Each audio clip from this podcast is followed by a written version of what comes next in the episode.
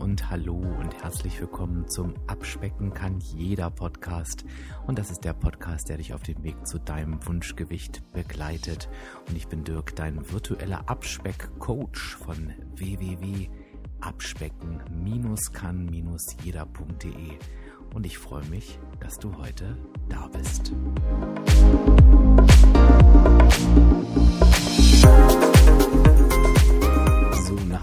Kurzen Pause von einer Woche bin ich heute wieder da mit Folge 95. Das heißt, wir ähm, rasen quasi auf die hundertste Episode zu und ich habe ganz speziell zur hundertsten Episode ganz am Ende dieser Episode noch einen kleinen Hinweis. Also hör dir das auf jeden Fall bis ganz zum Schluss an. Aber ich vermute mal, das machst du sowieso. Wahrscheinlich hast du dich über den Titel gewundert, denn der Titel heißt heute So wirst du dein eigener Experte. Und das klingt ja irgendwie leicht ähnlich dem Titel der letzten Podcast-Episode. Und das hat tatsächlich einen Hintergrund, denn der letzten Podcast-Episode, die hieß Werde dein eigener Experte. Ähm, da ging es ja eher darum, dass du halt eben nicht zum Möchtegern-Coach wirst und anderen mit deinen Ratschlägen erschlägst, sondern dass du dich wirklich auf dich selbst konzentrierst und den Weg gehst und dein eigener Experte wirst. Und da habe ich ein bisschen was darüber erzählt, wie wichtig es ist, dein eigener Experte zu sein und sich eben auch auf dem Weg dorthin durch Coaching unterstützen zu lassen. Ich habe da ein bisschen von Amerika erzählt, wie das da läuft, dass es da schon längst gang und gäbe ist, die Abkürzung mit einem Coach zu nehmen. Und ein Coach ist dann eben nicht irgendein Vorbild aus der Community, sage ich mal, ne? weil das können immer noch Vorbilder sein, aber das muss halt eben nicht das Richtige für mich sein. Lange Rede, gar keinen Sinn. Es gab unheimlich viele Reaktionen auf das Thema, nicht auf den möchtegern Coach, sondern auf das Thema, sein eigener Experte zu sein. Und die Fragen gingen von Dirk, ähm, ich weiß überhaupt nicht, wie ich mein eigener Experte werden kann. Hast du da einen Tipp für mich? Aber auch von Aussagen wie, ich wusste überhaupt gar nicht, dass ich mein eigener Experte sein muss. Denn bisher habe ich mich irgendwie eigentlich immer durch Tipps von außen über Wasser gehalten. Und jetzt verstehe ich so ein Stück weit, warum das auch immer nicht funktioniert hat. Und teilweise auch der Bedarf ähm, als eigener Experte, der war gar nicht da. Also der wurde gar nicht gesehen. Also da war der Wunsch auch gar nicht danach da. Da wurde, wieso, ich komme doch so gut zurecht und ähm, als eigener Experte würde ich es nie schaffen. Und da habe ich so gedacht, uh, da müssen wir nochmal einen nachlegen. Also von daher glaube ich heute eine wirklich wertvolle Episode. Und ich versuche jetzt wirklich nochmal ein bisschen in die, ins Detail zu gehen. Das war letztes Mal eben eher so an der Oberfläche, wie du denn dein eigener Experte werden kannst. Und ähm, da gibt es für, meiner Ansicht nach eine relativ klare Struktur und die möchte ich heute mal mit dir durchgehen. Also das wären so vier, fünf Punkte werden das sein. Also lehn dich mal zurück und ähm, ja, reflektiere vielleicht mal deinen Weg bisher, wo du aktuell stehst und wo, an welchem Punkt du sagst, oh Mensch, ich glaube, da wäre nochmal ein Ansatz für mich. Also es würde dich nicht überraschen, dass der erste Schritt zum eigenen Experten der ist, dass du dein Warum kennen musst. Warum ist das so? Das Warum, das hast du jetzt schon ein paar Mal von mir gehört. Ansonsten gibt es dann natürlich auch eine eigene Podcast-Episode zu. Das Warum ist dein innerer Antrieb auf dem Weg zum Erfolg. Das, war, das Warum ist quasi dein Brennholz. Das lässt dich auf deinem Erfolgsweg weiter streiten. Und wenn du dein Warum eben nicht hast oder nicht kennst, dann wirst du nicht dauerhaft erfolgreich sein, weil irgendwann die Motivation nachlässt. Und als Konsequenz kommt dann dieses Gefühl von, Mensch, ich weiß doch eigentlich, wie es geht, aber warum mache ich es denn einfach nicht?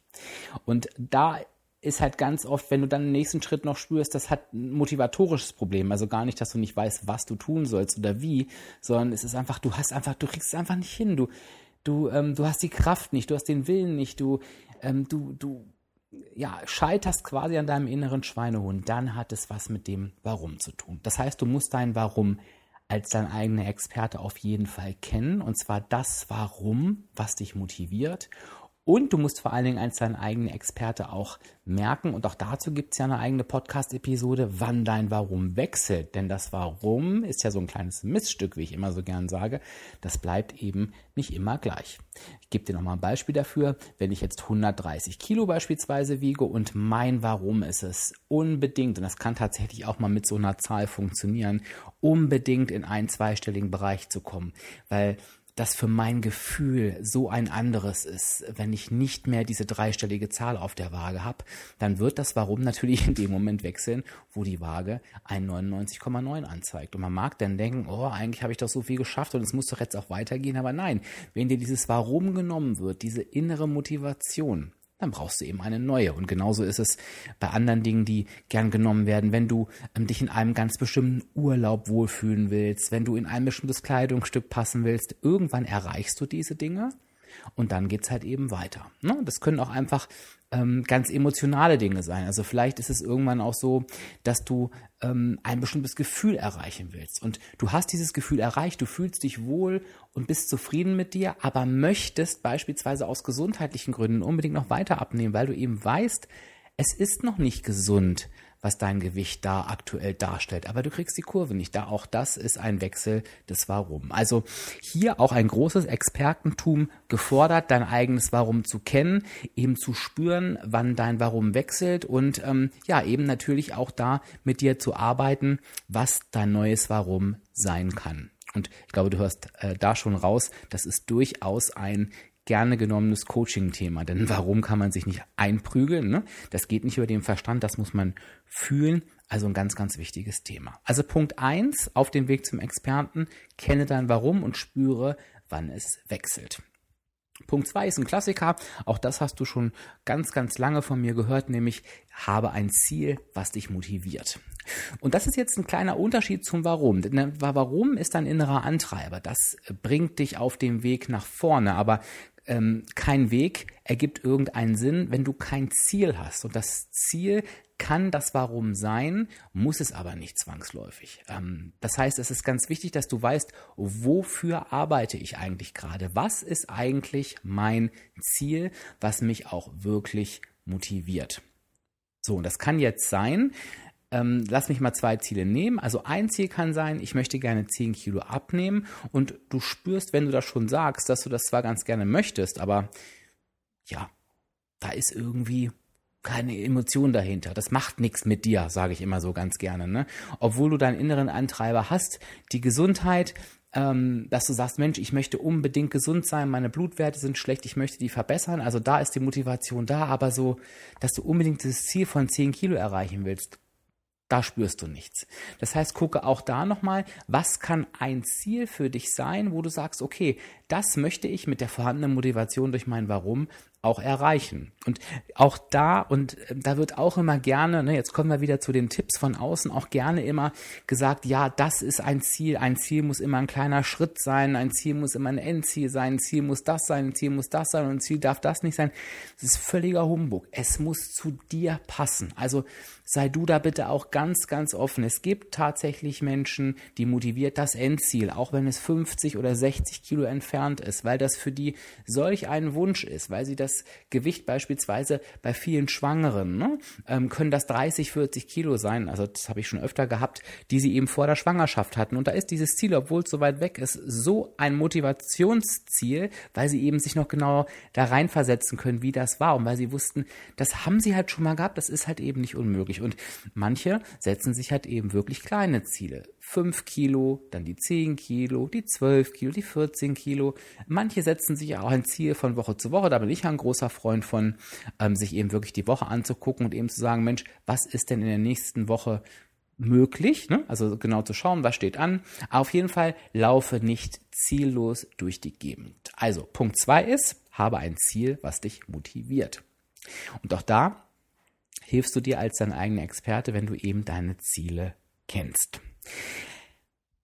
Das ist noch relativ gut greifbar, finde ich. Jetzt wird es ein bisschen neuer. Ähm, weil das den meisten wirklich sehr, sehr schwer fällt. Denn jetzt ist es ganz oft so, wenn wir das Warum haben und unser Ziel haben, dann stürzen und fixieren wir uns auf die Waage. Dann wollen wir abnehmen, abnehmen, abnehmen, abnehmen, abnehmen.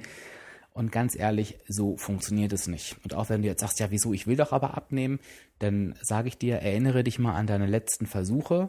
Ähm, irgendwie ist es das nicht. Und wenn wir immer von einer Ernährungsumstellung sprechen, ähm, sprechen wir auf der einen Seite von einer Ernährungsumstellung, klar, also auf gar keinen Fall von einer Diät, aber wir sprechen auch von einer Verhaltensumstellung, denn das Verhalten steht am Ende vorne dran. Ich gebe dir ein Beispiel, ähm, damit das ein bisschen besser verständlich ist.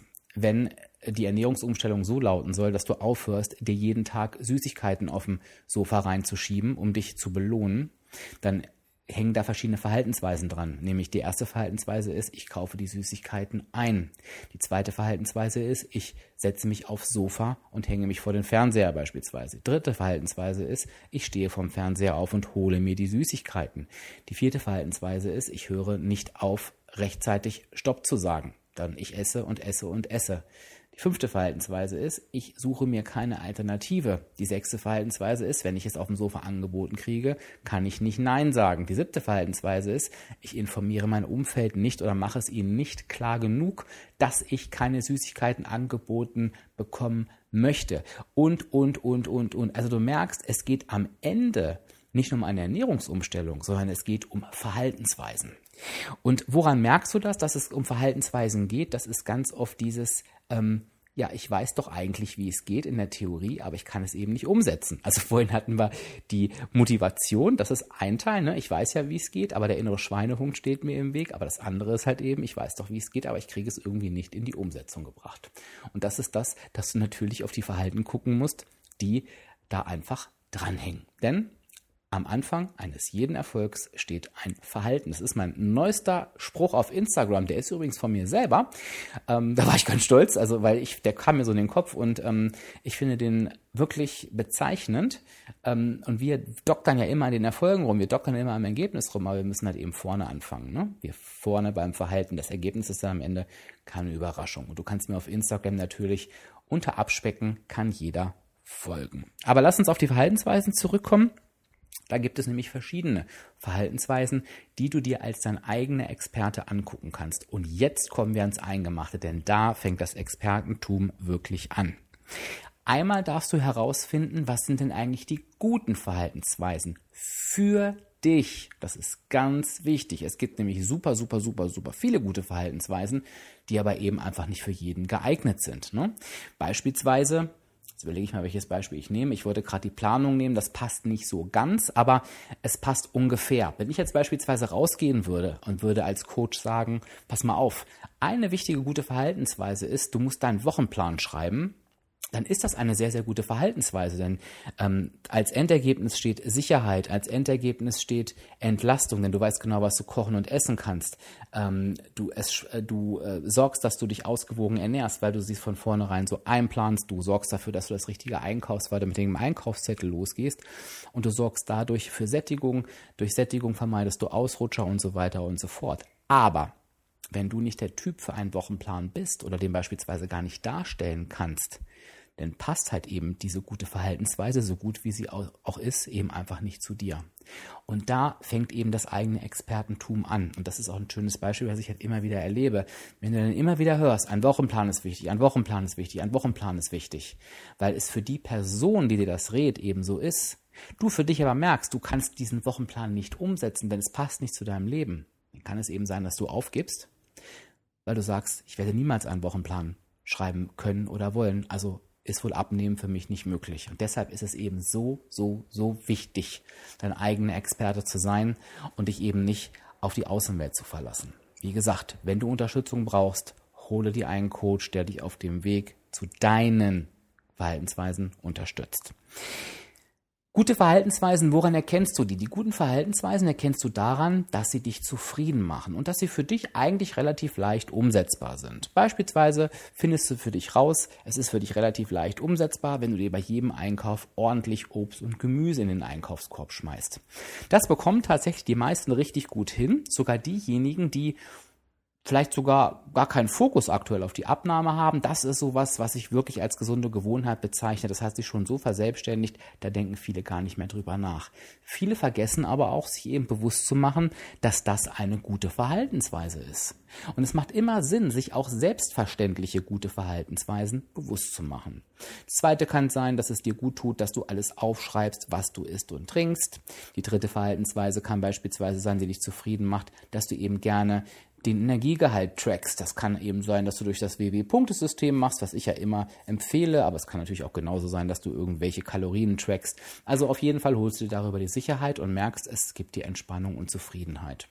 Vielleicht bist du auch einer der oder diejenigen, die es zufrieden macht, wenn sie frisch kocht und neue Gerichte ausprobiert. Weil du einfach merkst, durch die Abwechslung, durch die leckeren Gerichte macht dir die Abnahme einfach mehr Spaß. Also ist auch das eine gute Verhaltensweise, die dich zufrieden macht. Lerne für dich diese Verhaltensweisen herauszufinden, lerne sie für dich zu bewerten, welche für dich die wichtigsten Verhaltensweisen sind und werde dann dein eigener Experte darin, sie zu jeder Gelegenheit umzusetzen. Und ich nehme auch da nochmal ein Beispiel, was ich damit meine. Nehmen wir nämlich mal das Beispiel frisch kochen. Das ist, finde ich, nämlich ein ganz gutes Beispiel dafür. Wenn du für dich merkst, dass ich, dass es geht ganz, ganz vielen so beim Abnehmen. Wenn du dir die Arbeit machst und frisch kochst und Gerichte ausprobierst aus Kochbüchern, aus der App und so weiter, dann merkst du, dass Abnehmen dir viel, viel mehr Spaß macht, weil es abwechslungsreich ist, weil es besser schmeckt, weil du neue Gerichte ausprobierst, weil vielleicht auch die Familie sagt, oh, was ist das denn Neues, Leckeres und ähm, du auf der Arbeit vielleicht gefragt wirst, oh, was isst du denn da und irgendwie macht dir das total viel Freude. Irgendwann ist es aber so, und auch das ist völlig normal, lässt diese, diese Motivation nach. Ne? Dann wird es eher zu einer, ich will nicht sagen lästigen Aufgabe, aber du, aber du, du weißt, glaube ich, was ich meine. Also man, man ist halt nicht mehr so super motiviert. Und frisch kochen ist nichts, was ich für die Abnahme zwingend brauche, denn ich kann mich auch von nicht gekochten Lebensmitteln innerhalb des Budgets ernähren. Vielleicht macht mich das aber so unzufrieden im Laufe der Zeit oder es lässt mich so langweilen, dass ich dadurch immer wieder zum Süßigkeitenteller greife, dass ich mein Budget überreise, dass ich einfach zu viel Menge esse. Das heißt, dieser Aufwand, den ich beim Frischkochen betreibe, der bringt mir am Ende viel, viel, viel, viel, viel, viel mehr, als wenn ich die Zeit spare und mich dadurch in die Unzufriedenheit bewege. Und von daher ist es wichtig, wirklich diese guten Verhaltensweisen nicht nur herauszufinden, sondern eben für sich auch zu priorisieren, dass man für sich einfach merkt, okay, das ist eine Verhaltensweise, die lässt du auf keinen Fall weg. Und genauso wird es vielleicht gute Verhaltensweisen geben, wo du sagst, na gut, wenn ich die mal einen Tag oder zwei nicht mache, ähm, dann stürzt mich das jetzt nicht gleich in die Sinnkrise. Also, der erste Schritt beim Verhalten, Verhaltensweisen, werde dir über deine guten Verhaltensweisen klar. Das wirst du, indem du schaust, welche Verhaltensweisen machen dich zufrieden und priorisiere diese Verhaltensweisen nach Wichtigkeit, damit du eben weißt, welche du auf gar keinen Fall für dich weglassen darfst. Das zweite, und das ist genauso wichtig, ist eben zu analysieren, welche Verhaltensweisen machen dich denn unzufrieden. Und auch da ist ein riesiges Expertentum gefragt. Warum? Wir neigen dazu, Herausforderungen zu haben, diese Herausforderungen nicht hinzubekommen und uns dann dafür zu verurteilen. Oh, ich habe es mal wieder nicht geschafft. Ich habe mal wieder das und das nicht gemacht oder ich habe mal wieder das und das getan. Ich Idiot, ich weiß doch eigentlich, wie es geht. Ich versuche es nächste Woche nochmal und krieg's halt wieder nicht hin. Hierbei ist es weniger wichtig, sich verbal zu ohrfeigen, ähm, sondern es ist viel, viel wichtiger, eben zu gucken, okay, was genau führt mich eigentlich in meine Unzufriedenheit, wenn ich denn da stehe und sage, äh, ich habe es mal wieder nicht hinbekommen. Beispielsweise, ich habe mir mal wieder abends vier Tage am Stück Süßigkeiten reingetrümmert. So, das heißt, ich schaue jetzt, okay, die Verhaltensweise, die mich definitiv unzufrieden macht, definitiv ist, wenn ich abends auf dem Sofa sitze und mir Süßigkeiten reinhaue.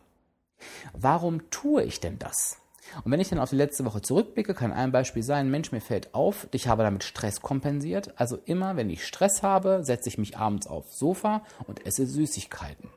Wir haben schon mal über ähm, Routinen gesprochen, die das Gehirn verarbeitet und so weiter. Warum tue ich das? Ich habe irgendwann mal meinem Gehirn beigebracht, ähm, ja, es gibt mir ein kurzzeitiges gutes Gefühl, wenn ich mir aus Stress Süßigkeiten reinhaue. Das heißt, das Gehirn merkt sich, oh Stress, okay, ich will Süßigkeiten und dann findet diese Handlung wie automatisiert statt. Jetzt ist es eben wichtig, diesen Kreislauf zu durchbrechen, indem ich einfach sage, okay, was ich vermeiden muss, ist Stress.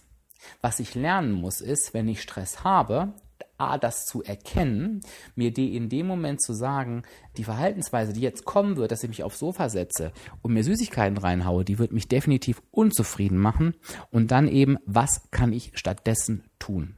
Und da sind wir wirklich im absoluten Expertentum. Und das ist bei jedem unterschiedlich. Und ihr wisst genau, ich nehme jetzt mal am Thema Süßigkeiten, wenn es gibt diejenigen, die sagen, ich lutsche dann ein Stück Schokolade aus dem Gefrierfach, das lasse ich auf der Zunge zergehen, dann habe ich gar keinen Appetit mehr. Es gibt aber auch eben diejenigen, die sagen, das bringt bei mir gar nichts. Wenn ich einfange, dann will ich diese ganze Tafel essen. Es gibt diejenigen, die sagen, du, wenn du einen Japp hast, dann musst du einfach Möhren essen. Ganz viel Möhren, ähm, ich habe dann irgendwann keinen Hunger mehr. Es gibt aber genauso, die sagen, gut, dann esse ich dann die, erst die Möhren und dann die Schokolade. Also von daher auch hier, Du kannst dir gerne Anregungen holen von außen. Du kannst gucken, was machen denn die anderen so. Aber am Ende ist es deine Aufgabe, auf dich selbst zu gucken und selbst zu schauen, was hilft dir in dieser Situation? Was macht dich unzufrieden und was können für dich Möglichkeiten sein, um zufrieden zu werden. Und beim Stress, das können halt wie gesagt manchmal ganz irre Aktionen sein, kann es eben einfach sein, dass du dir irgendwas anderes Gutes tust, ein Telefonat führst, ähm, nochmal eine Runde um Block gehst, ähm, vielleicht eine schöne Serie guckst, also irgendwas, ähm, ein Buch liest, irgendwas, wo du sagst, da hast du Freude dran. Hm? Ähm, genau. Und das kannst du eben auf alle Herausforderungen oder, oder generell auch auf alle Gewohnheiten übertragen, die dich unzufrieden machen. Das kann eben genauso sein, ähm, wenn du, wenn du weißt, ähm, wenn du abends auf dem Sofa sitzt und eigentlich ein sportlicher Typ bist und den Sport ausfallen lässt, das macht dich unzufrieden. Und das muss ja gar keine Herausforderung sein, sondern es ist eben einfach, ähm, wenn du dann wieder da sitzt und mit dir kämpfst, dann sagst du dir, nee, das ist eine Verhaltensweise, die mich unzufrieden macht. Das weiß ich. Ich weiß, wenn ich morgen aufwache, fühle ich mich nicht gut. Und wenn ich das drei Tage hintereinander habe, dann kommt Frust und dann fange ich vielleicht an zu essen. Also hilft das dir in dem Moment zu sagen, nee, unzufriedene Verhaltensweisen werde ich auf meinem Weg nicht zulassen. Ich mache jetzt was anderes. Ich gehe jetzt los.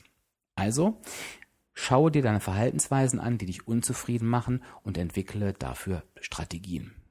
Und das waren jetzt nur vier Punkte, die ich jetzt gerne nochmal zusammenfasse, nämlich Kenne dein Warum und spüre, wann es sich verändert. Zweitens, habe ein Ziel, was dich motiviert. Drittens, kenne deine guten Verhaltensweisen, nämlich die Verhaltensweisen, die dich zufrieden machen und priorisiere sie nach Wichtigkeit. Und viertens, kenne auch deine Verhaltensweisen, die dich unzufrieden machen. Schau dir die Herausforderungen an und entwickle Strategien. Und ich glaube, diese vier Punkte, das ist wirklich ein Lebenswerk. Und ich lese ganz, ganz oft in der Community, ja, ich habe das schon verinnerlicht und ich kann das schon und dies schon und das schon. Es ist nicht die Aufgabe, perfekt zu sein. Es ist nicht die Aufgabe, alles verinnerlicht zu haben. Ich glaube nicht, dass es irgendjemanden gibt, der alles verinnerlicht hat, denn ich gehöre definitiv nicht dazu.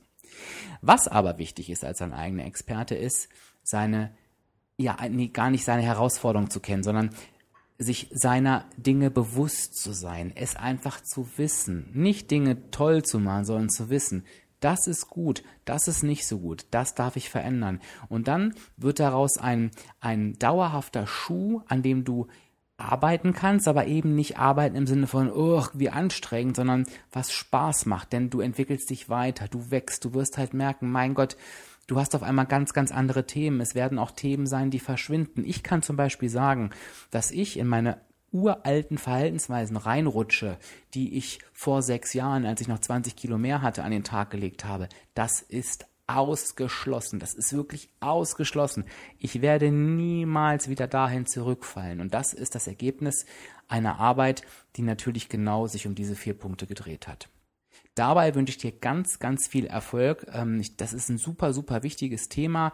Bitte nimm dich der Aufgabe an, dein eigener Experte zu werden. Hol dir Unterstützung von einem Coach, wenn du eine Abkürzung nehmen willst. Du musst das nicht alleine schaffen. Es gibt genug Coaches, die dich dabei unterstützen können. Einen hast du hier gerade am Mikrofon. Es gibt so, so viele gute Coaches von WW Deutschland, die sich genau mit diesem Thema Verhaltensänderung auch beschäftigen. Und lass das Ganze einfach ein bisschen sacken. Und lass mich gerne unter dem passenden Instagram-Beitrag am Samstag wissen, ja, was du dir einfach anschaust von diesen vier Themen oder wo du für dich das Gefühl hast, das ist jetzt dran und ich bin schon ganz gespannt von dir zu lesen und ich sage jetzt einfach Tschüss. Ach, bevor ich Tschüss sage, jetzt hätte ich doch fast vergessen. Nee, wir wollten ja noch was zur hundertsten Episode sagen. Genau. Also, wir feiern ja bald die hundertste Podcast-Episode. Du kannst dir vorstellen, dass das natürlich was Besonderes ist. Und ich möchte mal versuchen, meinen Hörern auch da ein bisschen, ja, das Wort abzugeben, sozusagen. Und wenn du Lust hast, mir eine Botschaft zu schicken, ähm, die in dem Podcast abgespielt werden soll, das kann einfach sein, dass du zur 100. Episode gratulierst, das kann aber einfach auch irgendwas sein, was du immer schon mal sagen wolltest, kann auch einfach der Grund sein, warum du diesen Podcast hörst, was du geschafft hast, ähm, wie dieser Podcast dich unterstützt und so weiter, denn schicke mir bitte diese Audiodatei ist es ja. Ganz wichtig im MP3-Format. Also bitte nicht irgendwelche Sprachnachrichten und so weiter, sondern ich brauche eine Audiodatei ähm, und die kannst du mir schicken an die E-Mail-Adresse info at diefenbach-coaching.de. Ich sag's nochmal, info at diefenbach-coaching.de. Und mit ein bisschen Glück ist denn deine Stimme in der 100. Podcast-Episode dabei. So, jetzt sage ich aber wirklich Tschüss. Ich wünsche dir eine ganz, ganz tolle Woche. Ich freue mich dann auf die nächste Episode und wünsche dir bis dahin alles Liebe. Dein Dirk, dein virtueller Abspeckcoach von www.abspecken-kann-jeder.de.